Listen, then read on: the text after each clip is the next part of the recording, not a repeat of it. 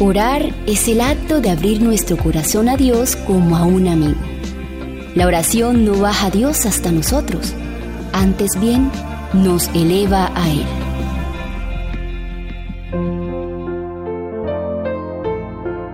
Jesús nos invita a orar.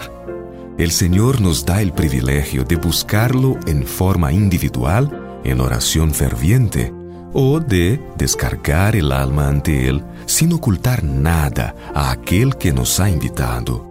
Venid a mí todos los que estáis trabajados y cargados, y yo os haré descansar. Oh, cuán agradecidos debemos sentirnos de que Jesús esté dispuesto a llevar todas nuestras dolencias, y lo puede hacer, fortaleciéndonos y sanando todas nuestras enfermedades si ha de ser para nuestro bien y para su gloria.